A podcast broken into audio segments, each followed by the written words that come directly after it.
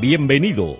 En este día Dios tiene palabra para tu vida a través de un nuevo mensaje del canal de podcast de la Iglesia Metodista Pentecostal de Chile.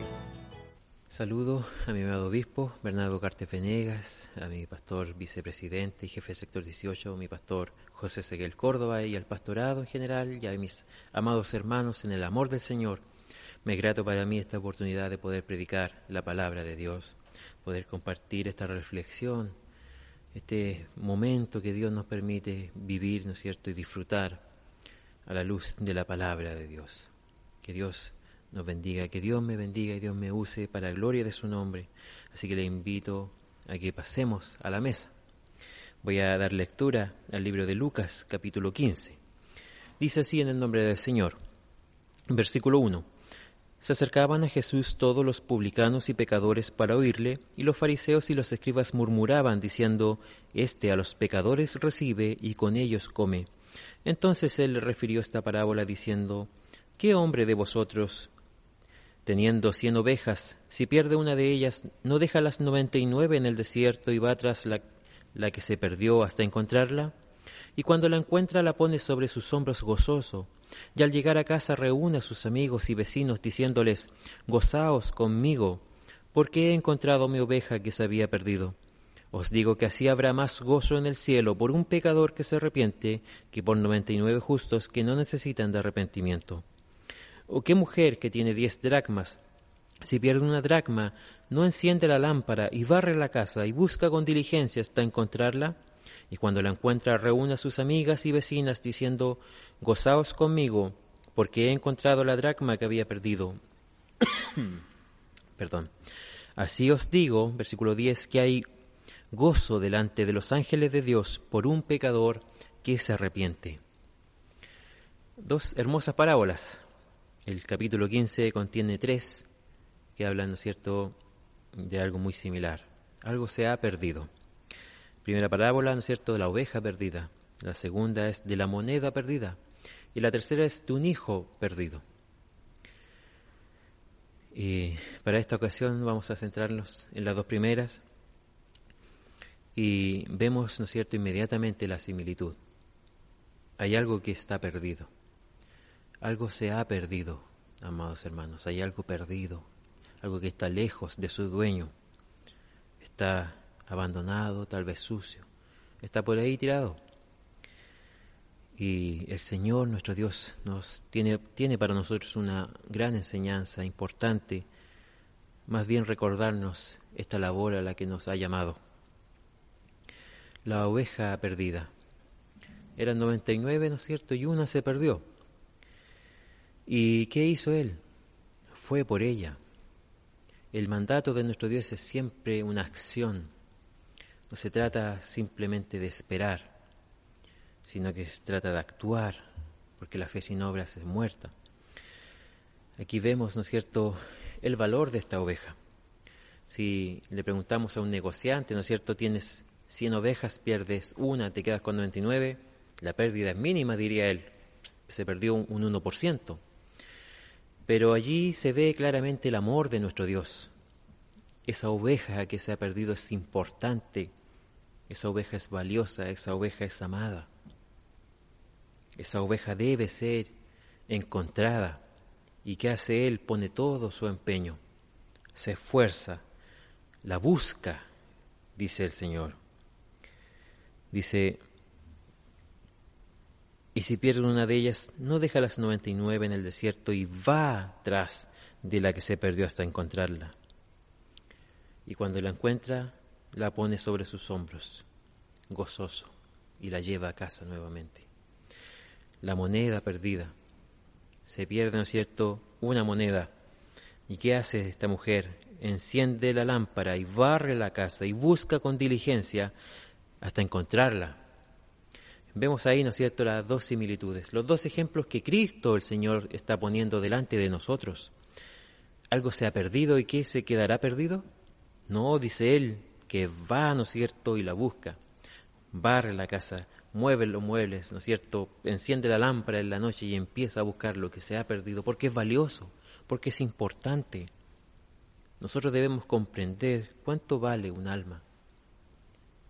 cuánto se ha pagado por esa alma, porque ese es el valor que tiene, lo que se ha pagado. Vemos esos cuadros raros, ¿no es cierto?, de artistas que tienen líneas nomás. Para nosotros puede costar mil pesos, pero para un crítico de arte puede costar millones. Para Cristo el Señor esa alma es valiosa, es valiosísima. ¿Y quien nos dice? Va y la busca. Y esa es la enseñanza para nosotros, amados hermanos, porque el Señor, nosotros somos imitadores de Cristo. Nosotros debemos sentir lo que Él siente, debemos amar como Él ama, debemos ver, ¿no es cierto?, a través de sus ojos, debemos esforzarnos, debemos seguir sus pisadas.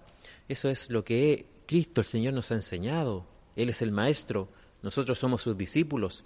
Y aquí nos enseña cómo hay que poner énfasis, cómo hay que poner dedicación, esfuerzo para buscar aquellas ovejas que se han perdido, que están afuera, afuera, perdidas en este mundo, amados hermanos.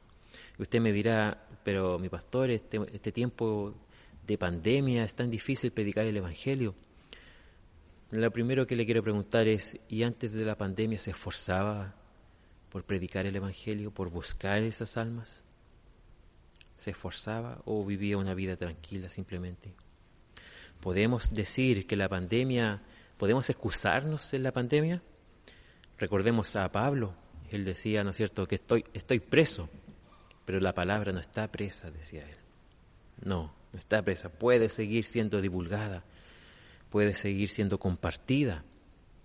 Nosotros tenemos hoy en día, ¿no es cierto?, medios para poder hacerlo. No se trata de que esta sea una invitación para que alguien ponga en riesgo su vida. No, no se trata de eso, sería irresponsable de mi parte. Pero tenemos medios para poder hacerlo. No podemos decir, no, que yo nunca tuve una oportunidad. No, este mismo medio que estoy usando en este momento es una bendición de Dios. Podemos compartir servicios a la distancia. Nosotros acá en Ercilla podemos compartir nuestro, culto con, con una hermana que está en el norte, con dos hermanas, con una hermana Santiago, lejos, y puede compartir el culto con nosotros. Mi hermano Arturo, que está postrado en cama hace años, él puede también escuchar la palabra de Dios a través de estos medios. Tenemos WhatsApp, etcétera, y se ocupan tantas veces para hacer daño, para el mal, ¿por qué no podríamos ocuparlos para hacer el bien? Una llamada por teléfono, una conversación con el vecino así a la distancia. No podemos decir que no se puede, amados hermanos porque la palabra de nuestro Dios nos insta y nos dice que es necesario. ¿Para qué Dios querría obreros que no trabajan? ¿Para qué mereceremos un salario por el cual no hemos trabajado?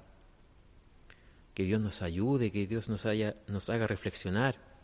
Usted puede decir, pero si, si Dios los va a llamar, lo hará. Amados hermanos, sí, así es. Pero ¿qué nos dice la palabra de nuestro Dios? Cómo Dios eh, salva, cómo Dios comparte la verdad, la luz.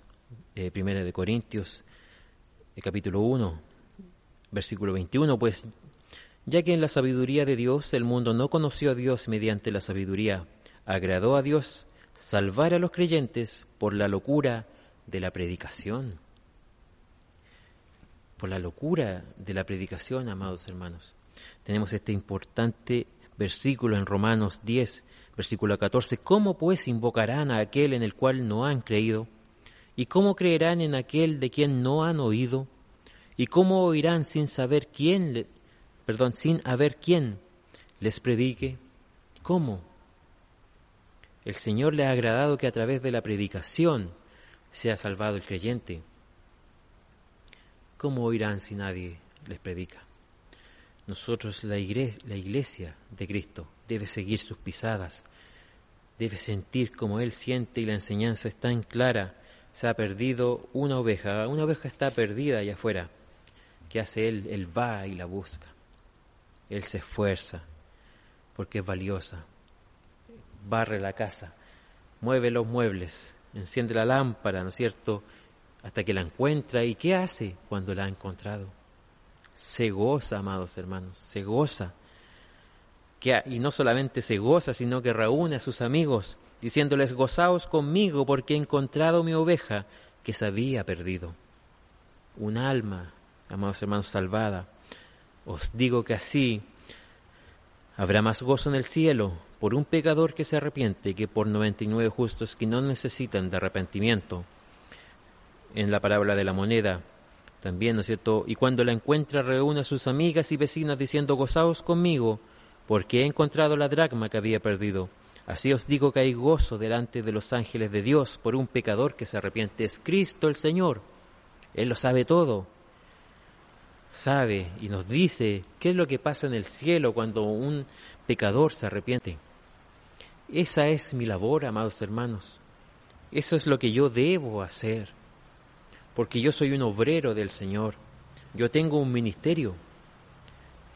La palabra de nuestro Dios nos dice que tenemos un ministerio tenemos una labor y ¿cuál es este ministerio? Nos dice que es el ministerio de la reconciliación. Reconciliar al hombre con Dios, ¿no es cierto?, a través de Cristo, de presentar a Cristo. Es necesario, nos dice la palabra también, ¿no es cierto?, que así como Moisés levantó a la serpiente en el desierto, así es necesario que el Hijo del Hombre sea levantado, decir, aquí está Cristo, véanlo, sálvense. Amados hermanos, esta pandemia mata a miles, mata a miles tristemente, pero amados hermanos, el pecado mata a millones, a millones, los mata en el pasado, los mata hoy, los matará en el futuro, hasta que venga nuestro Señor.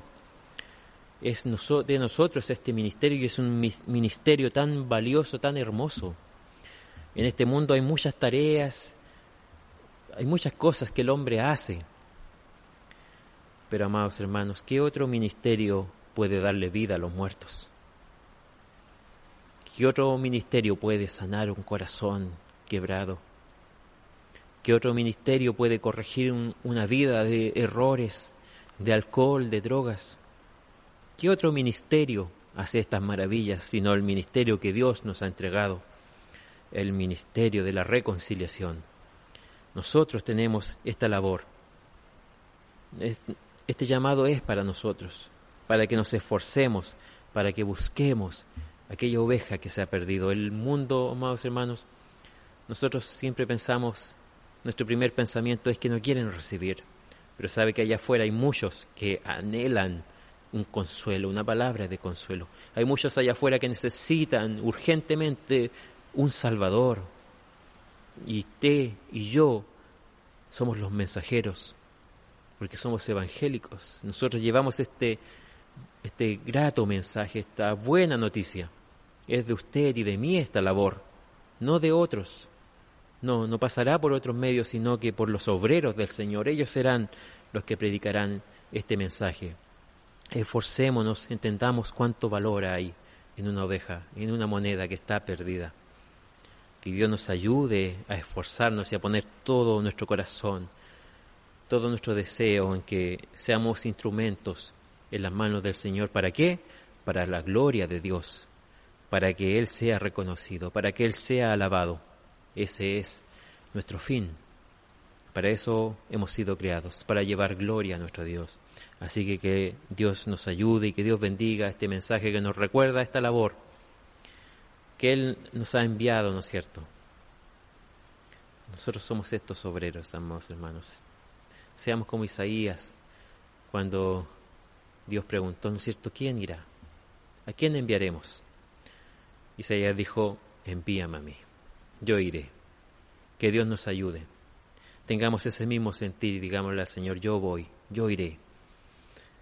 Y nuevamente lo digo, no se trata de ponerse en riesgo, pero se puede predicar el Evangelio, amados hermanos. Se puede compartir el Evangelio. No, no pongamos nunca excusas, sino que pongamos manos a, a la obra, amados hermanos. Pongamos manos a la obra y esforcémonos en esta labor que nuestro Dios nos ha entregado. Que Dios les bendiga, amados hermanos, grandemente. Nuevamente lo digo, me gozo en esta oportunidad de poder compartir la palabra. Así que deseo que Dios les guarde de esta enfermedad, de esta pandemia, y que el Señor les siga bendiciendo. Amén. Agradecemos que te hayas sumado a este nuevo mensaje Recordamos que puedes acompañarnos en Facebook, Instagram, Twitter y YouTube, como también en el sitio web www.impch.org.